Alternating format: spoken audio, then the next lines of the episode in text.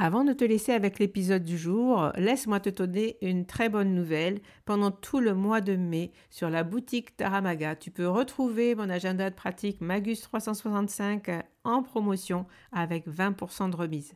Il te suffit à ta commande de remplir le code MAGUS5 comme le mois de mai et tu pourras obtenir cette réduction. Magus, c'est un carnet de pratique du tarot unique. Il est conçu comme un agenda perpétuel il contient 53 semaines que tu peux remplir finalement comme tu le souhaites. Mais comme il est perpétuel, il il n'est jamais obsolète. Tu peux le commencer quand tu veux dans l'année, tu peux l'arrêter, tu peux le reprendre. Finalement, il peut durer des fois beaucoup plus qu'un an. Tu peux le t'en servir comme grimoire de pratique du tarot puisqu'il contient de nombreux modèles de tirage, des tips et euh, tu peux comme ça plonger, avoir de l'inspiration quand tu euh, veux tirer les cartes pour toi-même. Alors, profite du code promo MAGUS5 au mois de mai. Tu peux trouver cet agenda avec une belle remise de 20%. Voilà, je te laisse avec l'épisode du jour. À très vite.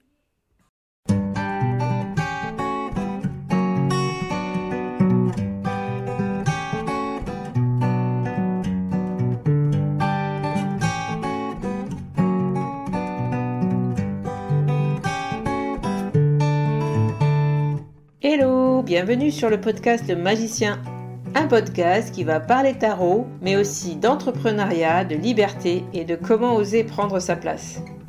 Je m'appelle Fabienne Larnicole, je suis formatrice et coach. J'utilise le tarot comme outil de compréhension de soi et de communication avec l'invisible. Je le transmets à travers mes accompagnements et mes formations.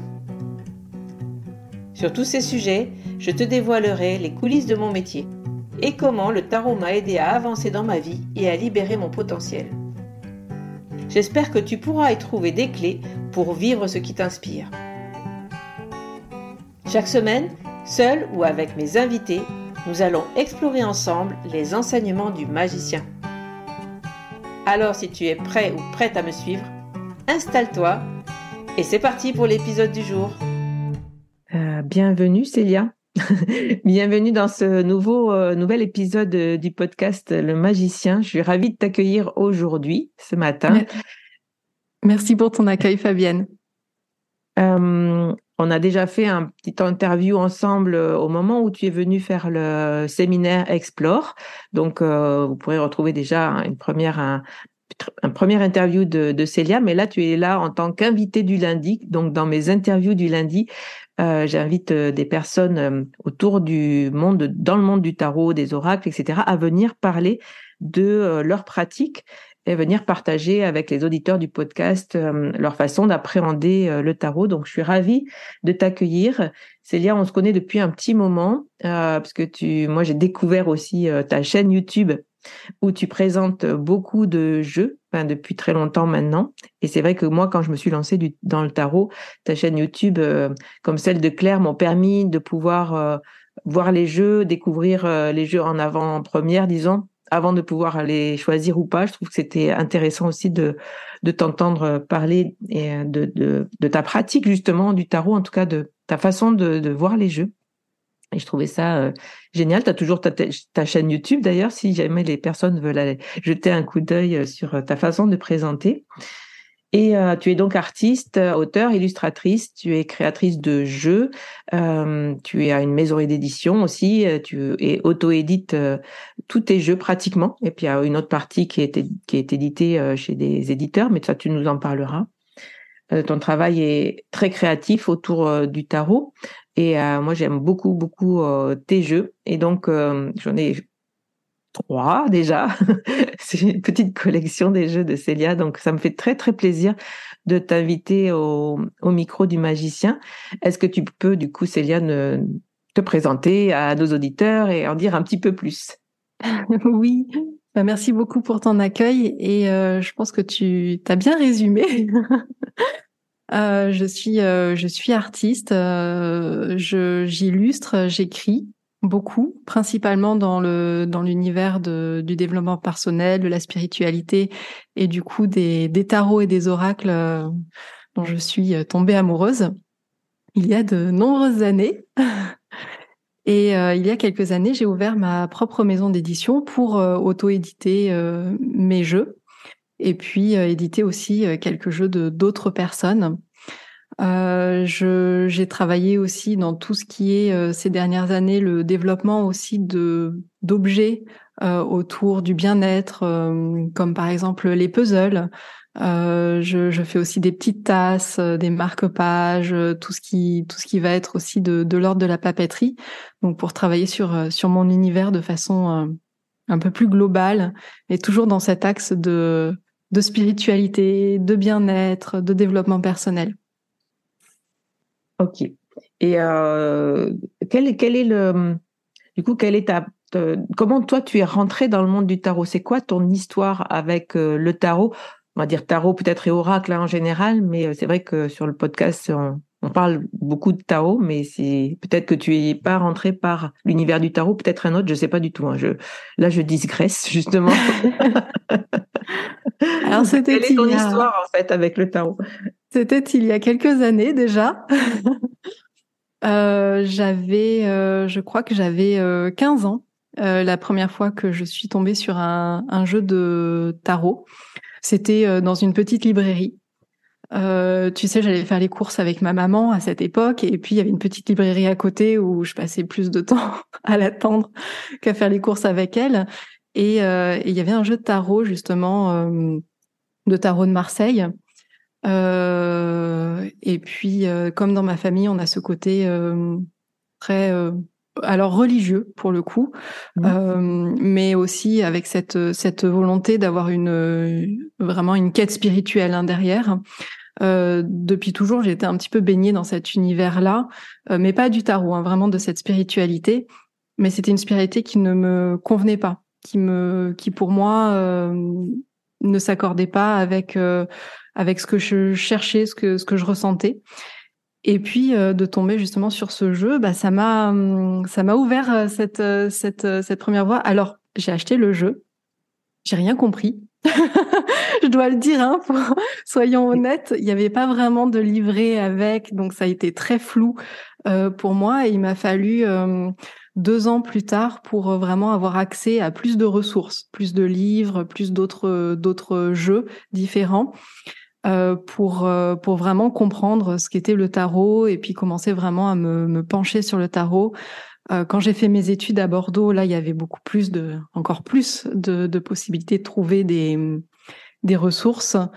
Et, et là, je me suis vraiment régalée à cette époque-là où j'ai découvert les oracles, j'ai découvert plein d'autres jeux de tarot, plein d'autres visions. Et ça n'a fait qu'enrichir en fait bah, ma pratique. Et puis j'ai j'ai toujours continué, j'ai toujours progressé, j'ai toujours un jeu de tarot ou d'oracle dans mon sac depuis cette époque. Donc ça remonte hein, à 20, 22 ans maintenant.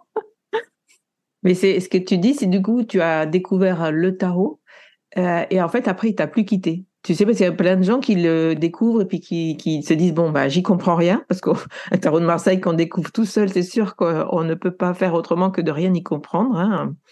Euh, si c'est votre cas, décomplexez-vous. On a toutes été dans le même cas et tous. Euh, et derrière, mais toi, du coup, tu as, as, continué, euh, il t'a accompagné et tu as cherché à, à, trouver des, un peu comme tout le monde, un petit peu de, de chercher des, des ressources. C'est vrai qu'à l'époque, peut-être, il n'y en avait pas énormément non plus. Non, il n'y en avait pas. Il n'y en avait pas mmh. beaucoup. Et pendant deux ans, c'est ça, je l'ai un peu regardé, mais en dilettante. Tu vois, je, comme j'avais pas vraiment accès à une, une grosse ressource sur laquelle m'appuyer pour le comprendre, euh, j'ai été un petit peu, euh, je regardais, j'essayais de comprendre, je comprenais pas, mais je, je lâchais pas l'affaire dans le sens où j'avais vraiment envie de comprendre. Et c'est quand il y a une petite euh, librairie ésotérique qui s'est ouverte dans ma dans ma ville, où là, j'ai eu aussi accès à des tarots qui étaient plus des tarots Rider-Waite, donc plus illustrés aussi. Euh, mon second tarot était un tarot, un tarot Rider-Waite sur le thème celtique parce que j'adorais en plus ce thème-là.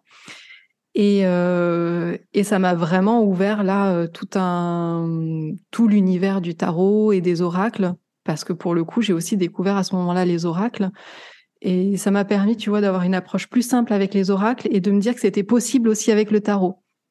Donc l'un l'autre ça s'est nourri tu vois et, et ça vraiment, après, ça ne m'a plus du tout quitté, oui, tout à fait.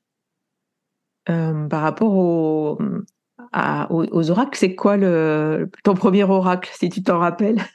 Je m'en rappelle, c'était un jeu de Dorine Virtue sur les anges. Ah oui C'était Guérir avec les anges de Dorine Virtue. Et quand tu parles de spiritualité, toi, du coup, ces jeux, quand tu les as approchés, t'ont permis justement de nourrir une spiritualité propre? Oui, tout à fait. Ça m'a ouvert une autre voie. Euh, et ça m'a ouvert aussi une voie qui m'autorisait à trouver une spiritualité à l'intérieur de moi, au lieu de chercher une spiritualité qui était plus euh, axée sur euh, l'extérieur. Là, j'avais vraiment une ressource intérieure qui me connectait aussi à ma propre spiritualité, à ma propre recherche de quête, tu vois. Ouais, super. Est-ce que est-ce que du coup, dans ta, euh, dans ta pratique personnelle, et puis après on ouvrira sur ce que tu fais maintenant, mais euh, à, l'époque, ta pratique personnelle, elle était plutôt orientée sur tirer une carte tous les jours ou, euh, ou faire des tirages pour comprendre justement quelque chose, puisque toi, tu l'as dit, tu es, très orienté sur le développement personnel, sur du coup cette recherche de, de sens et de quête. Oui. Est-ce que tu as compris justement le fonctionnement du tarot dans ce sens-là, enfin, où tu as cherché justement à le comprendre dans cette euh, dans ce sens-là? Ou est-ce que ça a été euh, fluctuant? Tu sais, des fois, on ne comprend pas trop, en fait, ce que c'est que ce jeu et ce qu'il peut nous apporter. Oui. Euh... Alors, au, début, alors vraiment, pendant deux ans, j'ai navigué hein, à vue. Euh, c'est vraiment par la suite où j'ai compris quand j'ai pu vraiment avoir des ressources euh, pour m'aider à côté. Et euh, je l'utilisais plus en développement personnel. C'était plus parce qu'à l'époque, euh, je suivais moi en parallèle une thérapie aussi. Euh, donc il y avait déjà cette quête de sens en fait, de comprendre un petit peu comment je fonctionnais, comment fonctionnait le monde autour de moi, et ça a vraiment été une ressource dans ce domaine-là. Je l'ai pas beaucoup utilisé pour la divination parce que c'était moins c'était moins mon objectif en fait. Donc euh, pour moi, ça a été vraiment une ressource pour euh, me comprendre, pour euh, pour essayer de comprendre un peu ma place dans le monde où j'étais, savoir un petit peu comment m'orienter, tu vois. Mais c'est vrai qu'au début, j'ai j'ai tâtonné, j'ai beaucoup tâtonné aussi. Hein.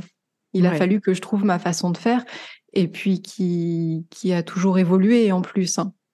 En tout cas, on se, sent dans ton travail, effectivement, qu'il y a mm, dans tes illustrations, par exemple, des Lily White et Lily Black, qu'il y a vraiment cette, ce côté-là qui est très intériorisé dans, dans les illustrations. On, on se plonge dans quelque chose qui nous renvoie à nous-mêmes, en tout cas. C'est Moi, c'est comme ça que j'ai ressenti euh, le Lily White. Mais c'est comme ça que je l'ai créé, en fait. Euh, euh, quand je me mets à créer un jeu, je pense à ce que j'ai envie de partager sur le mmh. moment que ce soit un, tarot ou un oracle, euh, je lui donne un style graphique aussi, parce que tu vois, comme dans le Lily White et le Lily Black, euh, ça a beau être les mêmes images, l'utilisation, euh, l'un est fait à l'aquarelle sur du papier blanc, l'autre est fait au crayon sur du papier noir, et l'approche n'est pas du tout la même. En fait, l'un est plus révélateur de la lumière qu'il y a, alors que l'autre, on va chercher, on va mettre en lumière avec le Lily Black. Mmh. Et c'était vraiment quelque chose que je que je voulais faire. Hein. Et je, je fais vraiment attention quand je crée un jeu à utiliser une technique qui va s'accorder aussi à l'ambiance ou moi ce que je ressens au moment où je crée le jeu. C'est pour moi c'est très important en fait d'allier les deux. La dernière fois, les derniers jeux que tu as créés en, auto-édition hein, sont des jeux autour des fantômes le Boutaro et puis l'oracle, euh, le Little Ghost, c'est ça? Oui. Pas. Euh, qu'on a vu beaucoup, qui sont des jeux du coup euh, très qui, bah, qui, sont un peu d'ambiance en ce moment. Hein, on, approche Halloween, donc est-ce que aussi quand tu crées, est-ce que tu est-ce que tu te branches aussi, par exemple, sur une saison où là, tu as beaucoup travaillé sur le thème du fantôme? Est-ce qu'il y a un oracle aussi qui s'appelle Merry Christmas, je crois? Donc là, tu t'es J'aime beaucoup aussi la période de Noël. Enfin voilà, est-ce que euh, ça fait aussi partie de, de, de, ta création? Enfin, comment justement tu, tu vis ce rythme de créativité? Alors j'écoute beaucoup mes envies. Qu'est-ce que j'ai envie de faire? Qu'est-ce que j'ai envie de partager? Euh... des fois, c'est sur des thèmes Mmh. qui sont euh, très présents. Par exemple, euh, je cite beaucoup celui-là parce que c'est un jeu qui m'a beaucoup marqué, mais le, Sweet Ladies, dont je n'ai fait que les textes et pas les illustrations, c'est un jeu euh, qui pour moi a été euh, vraiment très important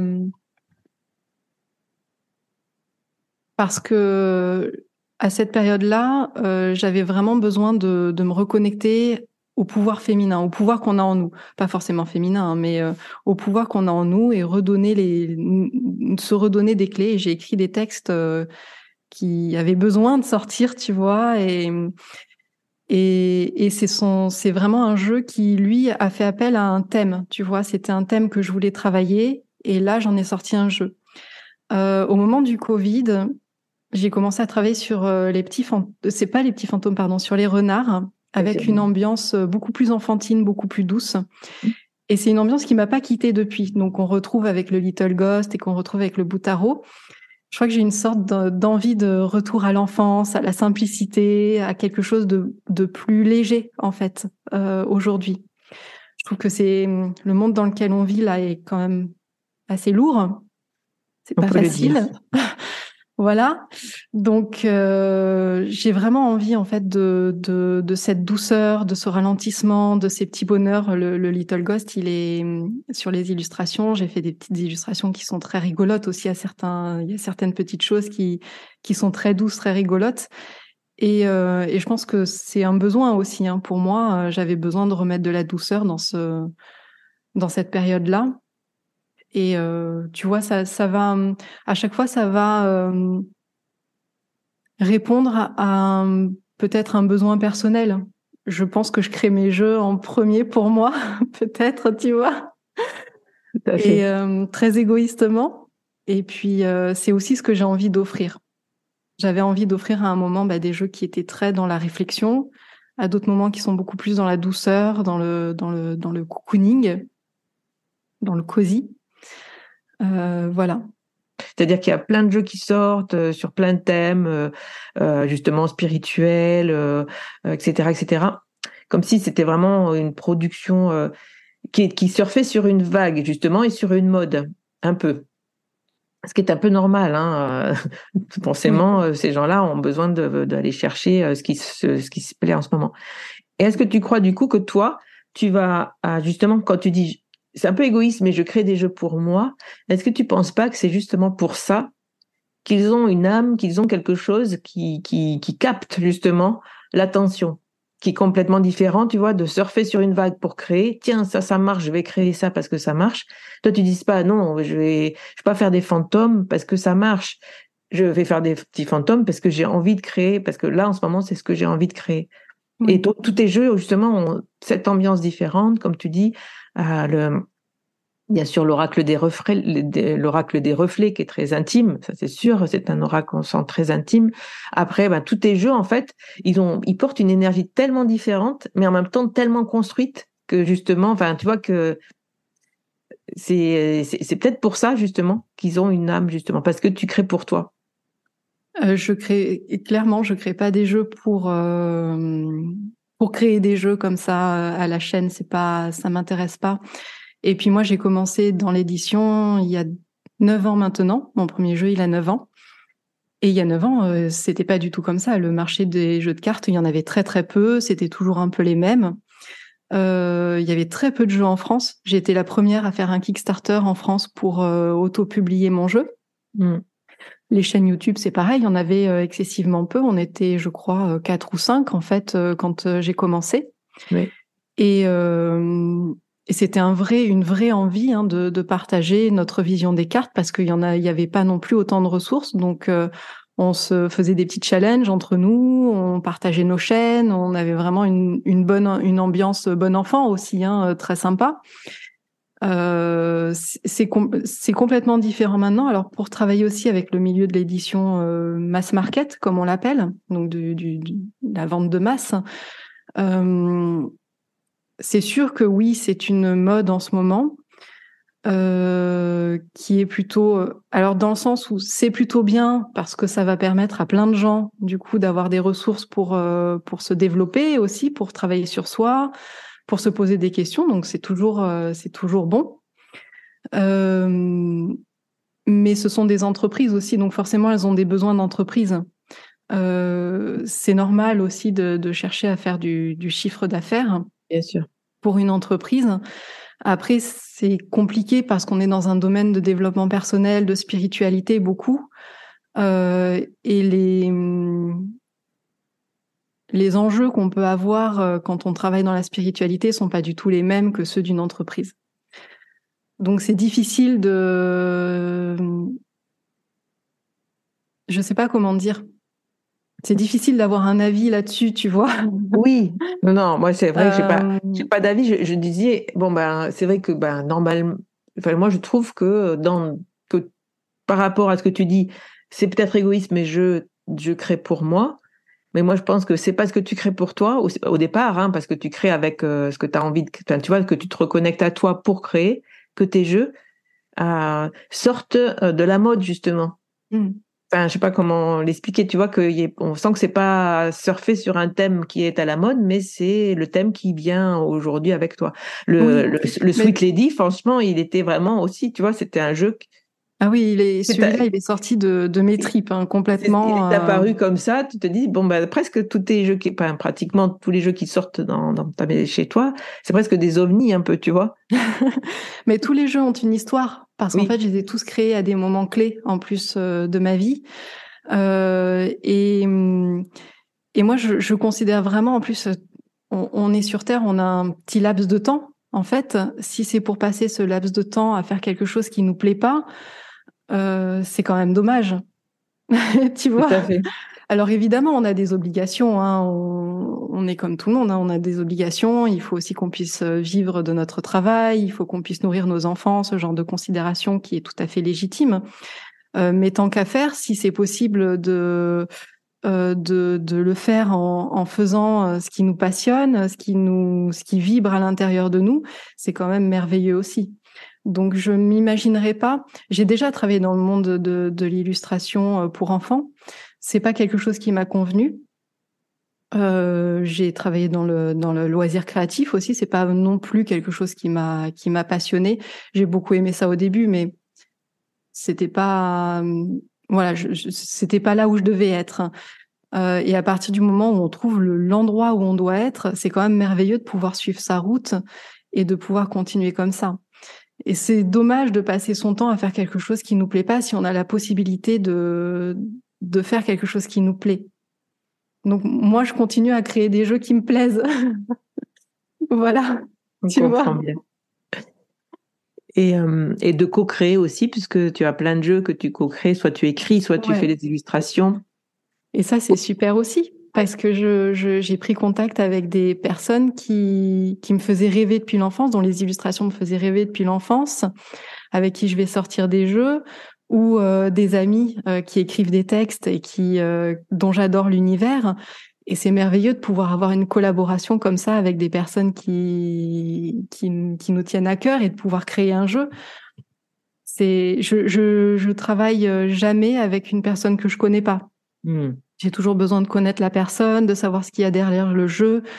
Euh, et c'est comme ça que je fonctionne en binôme.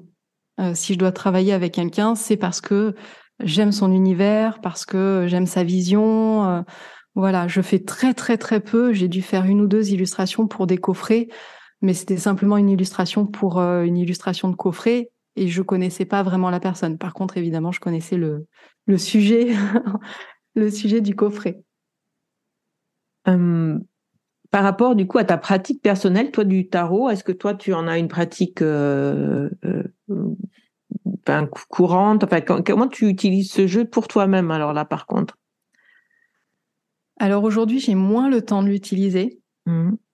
Donc euh, je vais plutôt faire des tirages qui sont rapides ou alors je vais faire euh, des tirages sur une euh, sur une question vraiment qui me taraude depuis plusieurs jours. Tu vois, il faut que j'ai pas trouvé la réponse moi-même pour aller vers le tarot pour euh, pour poser la question, pour me donner des pistes. Mmh. Je vais pas je, comme je fais aussi pas mal de petits tirages pour, tu vois, je fais des petits tirages le matin sur Instagram. c'est déjà une pratique qui me qui me prend du temps. Moi, j'en retire hein, quelque chose à chaque fois hein, parce que j'écoute aussi les messages qui viennent. mais quand c'est vraiment pour moi, pour des pour des questions personnelles, j'attends vraiment de pas avoir trouvé la réponse moi-même pour aller vers le tarot. Mmh. Et mais avant, c'est vrai que j'aimais beaucoup les, les, petits tirages. Euh, je suis plus euh, une, je suis plus fan de faire des petits tirages que des grands tirages. J'aime beaucoup les tirages à trois cartes ou à quatre cartes, tu vois. Je vais rarement au-delà. Oui. Quatre cartes aussi, je trouve que c'est un bon. Moi aussi, souvent quand je crée un tirage, il est souvent, je tombe sur le 4. Ça, c'est pas pourquoi. Trois, c'est un peu bancal. Euh, euh, oui, je comprends ce que tu veux. Je comprends. Ouais, j'ai un peu la même euh, pratique aussi. Puisque euh, c'est vrai que comme c'est, on baigne dans l'univers du tarot tous les jours, tous les jours, tous les jours, le tarot nous donne l'habitude de nous poser des questions et d'y répondre. Et au bout d'un moment, quand on a une pratique de tarot euh, établie, effectivement, on n'a plus besoin forcément d'aller chercher les cartes pour répondre à nos questions. Mais c'est vrai que après, c'est j'aime j'aime bien aussi de temps en temps faire un, un point avec. Enfin, tu vois, c'est juste un moment un peu euh, tranquille pour euh, se poser en fait avec.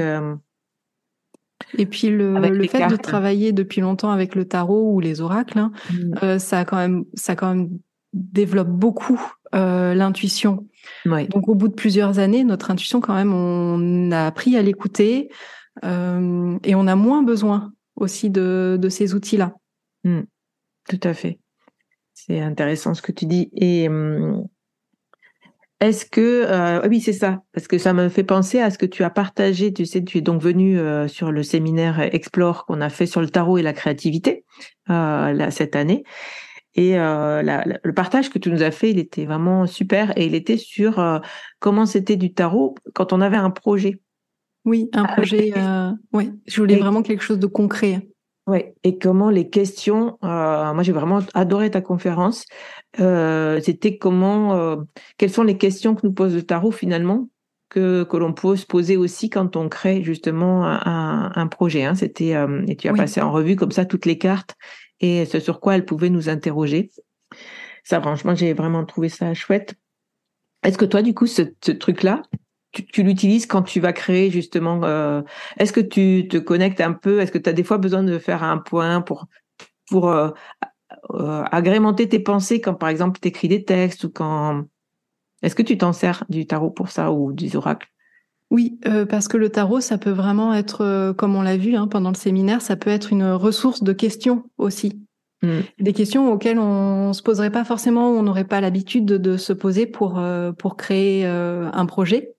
Mm. Et euh, ce qui est intéressant, c'est que justement là, ça va appuyer sur des, des questions euh, qu'on se poserait pas, et on se dit mais c'est vrai que j'ai pas vu cet aspect-là du projet, et les cartes nous le mettent en évidence. Donc mm. ça peut être vraiment très intéressant de, de le faire de façon régulière. Euh, moi, je le fais aussi de temps en temps. Je le fais moins maintenant qu'au début, puisque bah, c'est pareil, c'est une habitude aussi que j'ai prise. Euh, je connais bien mon rythme de création depuis depuis toutes ces années. Euh, je connais bien aussi euh, la façon de créer un jeu. Maintenant, tu vois, j'ai plus besoin de répondre à tout un tas de questions. Je sais euh, je sais déjà ce qu'il faut que je sache. Euh, mais pour un projet, là, tu vois, je me lance dans un projet un peu, euh, j'ai un peu peur d'y aller parce qu'on est plus dans l'ordre de la de la réalisation d'un livre, euh, d'un gros livre, mmh. et je suis moins en confiance. je sors un peu plus de mes sentiers bien battus du, des jeux de tarot d'oracle. Donc oui, j'ai repris justement un jeu pour m'aider à m'orienter un petit peu. quelles sont les questions qu'il faut que je me pose concrètement? Pour m'aider dans ce projet-là, pour le développer. Parce que là, c'était un petit peu trop flou pour moi et j'arrivais pas à trouver des ressources justement toute seule. Mmh, super.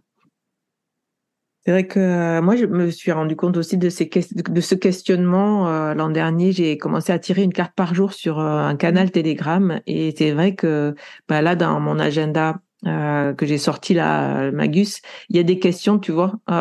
et ça vient en fait de ce que je me suis questionné quand je tirais une carte le matin, ça me posait une question dans ma vie euh, à l'époque. Alors des fois, c'est vrai, ça peut pas faire sens tout de suite. On dit pourquoi euh, la papesse nous pose cette question-là, mais parce qu'à l'époque, quand j'ai retrouvé ces questions que je posais du coup à mon aux personnes qui me suivaient et à moi-même, hein, je me les posais, mais du coup, Et je trouvais ça vraiment hyper intéressant parce que c'est c'est vrai que pour moi, le tarot est un coach qui te pose des questions en fait. Oui, oui. Et, et donc c'est super intéressant le pratique. C'est pour ça que peut-être que j'ai bien beaucoup bien aimé ta ta conférence sur Explore. Enfin que j'ai bien aimé cette cette façon d'aborder les cartes euh, qui nous redonne du pouvoir finalement et qui nous connecte à nous-mêmes, à notre intuition, comme tu dis, à nos réflexions, euh, tu vois, plutôt que euh, de, tu vois, moi qui transmets le tarot, c'est vrai qu'au départ, euh, euh j'ai beaucoup de personnes qui, ah oui, mais alors du coup, euh, il n'y a pas de, tu il n'y a pas de mystère, enfin, il n'y a pas de mystère, il n'y a pas de réponse. Non, les réponses, franchement, elles sont pas là. Tu peux pas lui donner ce pouvoir-là, tu vois. Enfin, moi, c'est vraiment comme ça que je démystifie un peu le tarot dès le départ pour dire non, maintenant on va bosser, tu vois.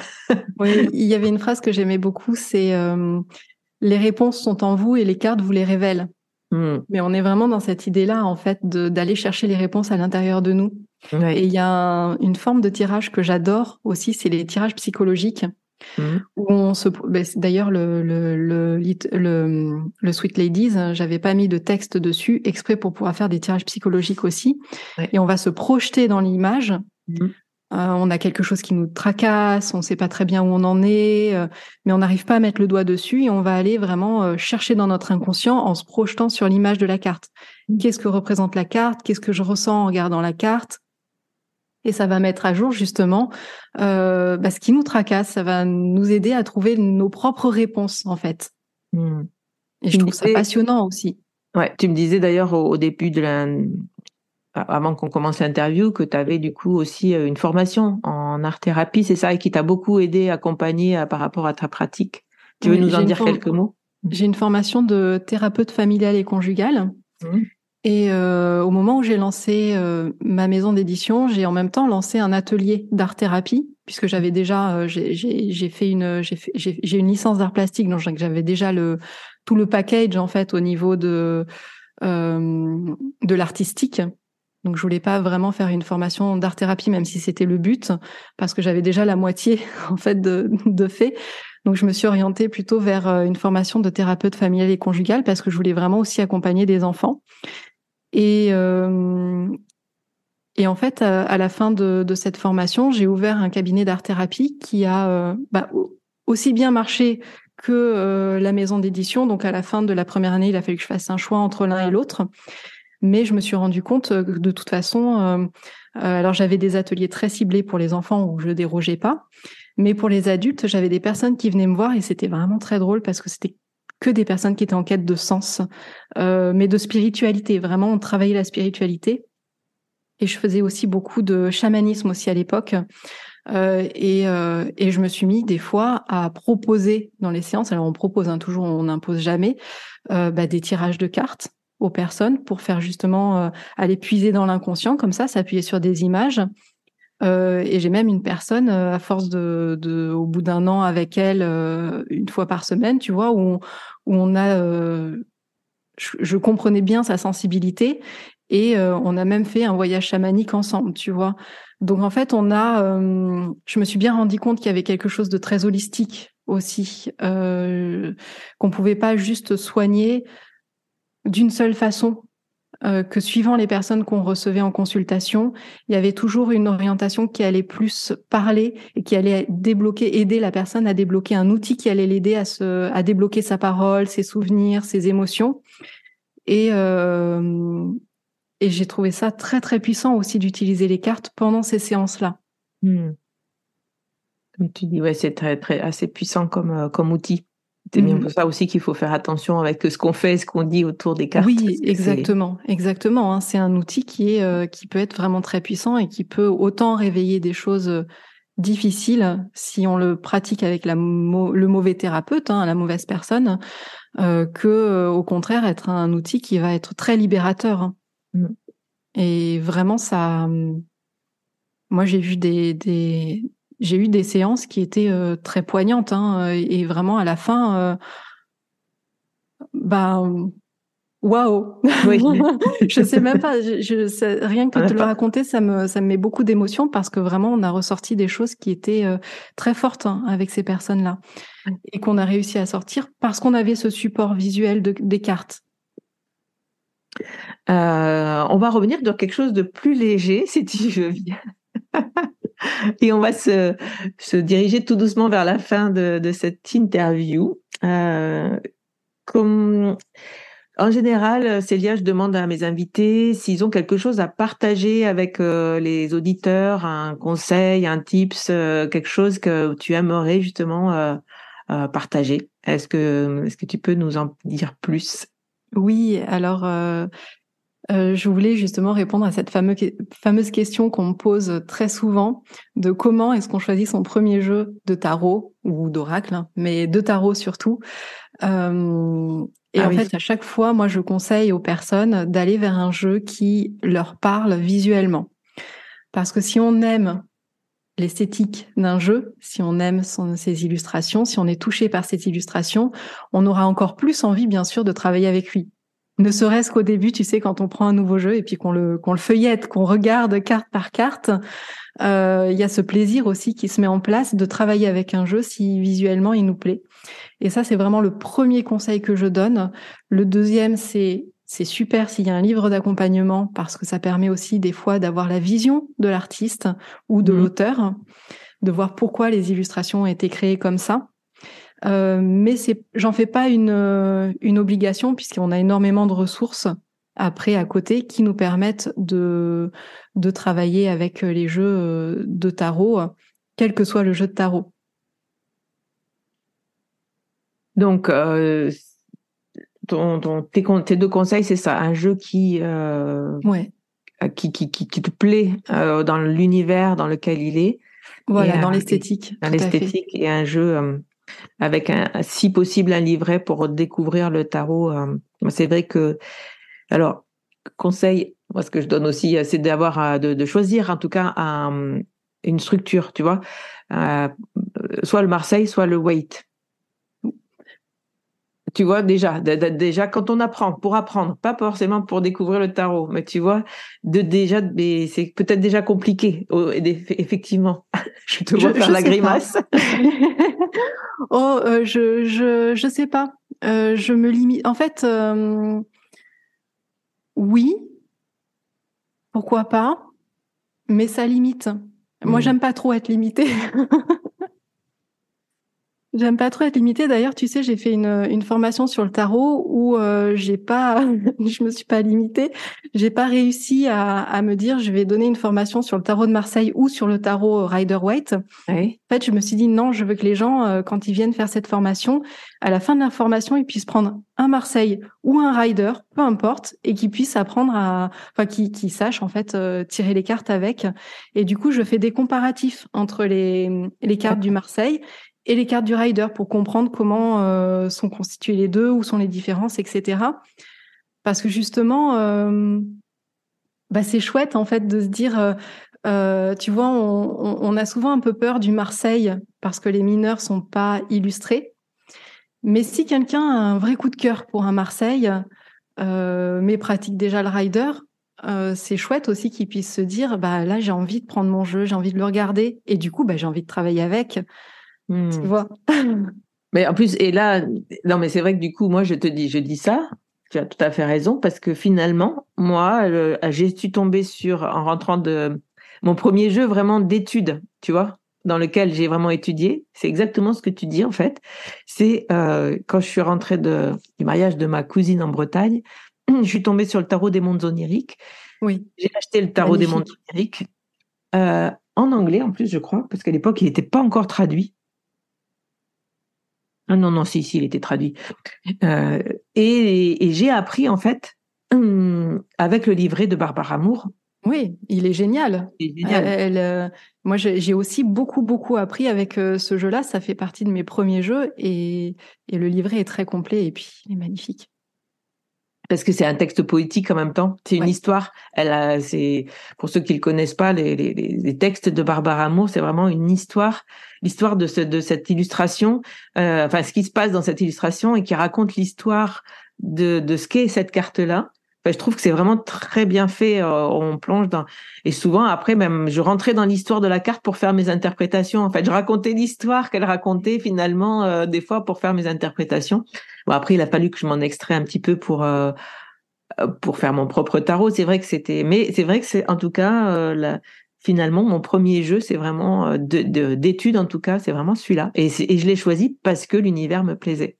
Ouais parce que euh, j'avais ça me connectait justement à cet univers un peu celtique, un peu euh, féerique, un peu euh, tu vois, il y a, y a, vraiment un univers dedans où que j'ai vraiment plongé dedans et, et ça m'a permis, comme tu dis, exactement, de connecter le tarot en général.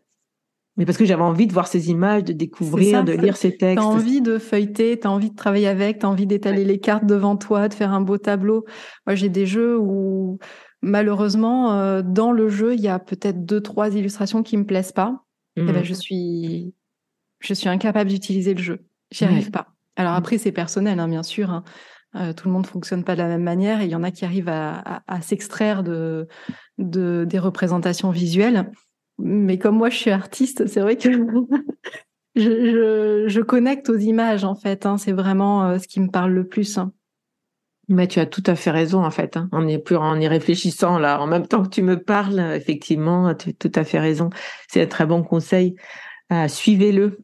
Euh, si vous nous écoutez, euh, si vous voulez commencer effectivement le tarot, et d'autant plus que tu vois, je viens je d'acheter sur ta boutique le tarot de Julie de Tersac mm-hmm. avec des illustrations que j'avais vues, le Emma poétique à tarot.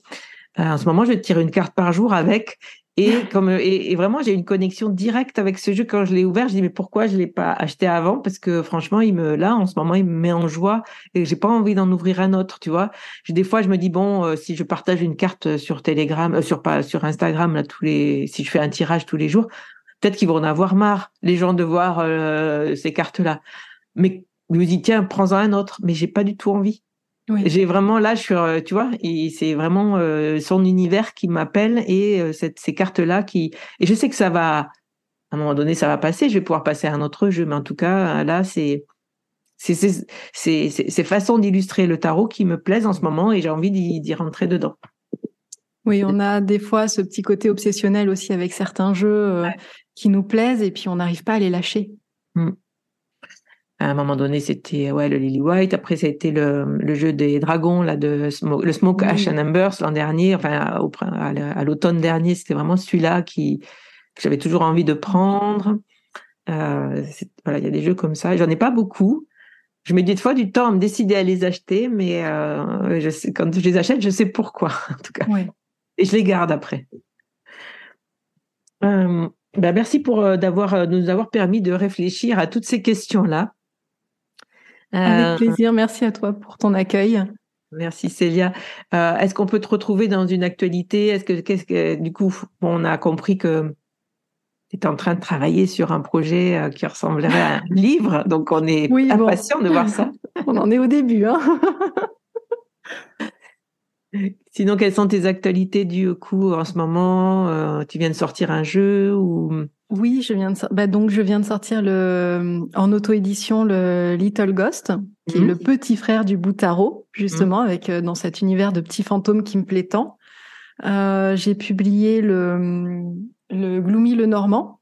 Donc là, on est sur un jeu le Normand, pas sur un tarot. Euh, et dans un univers très très très dans la saison là.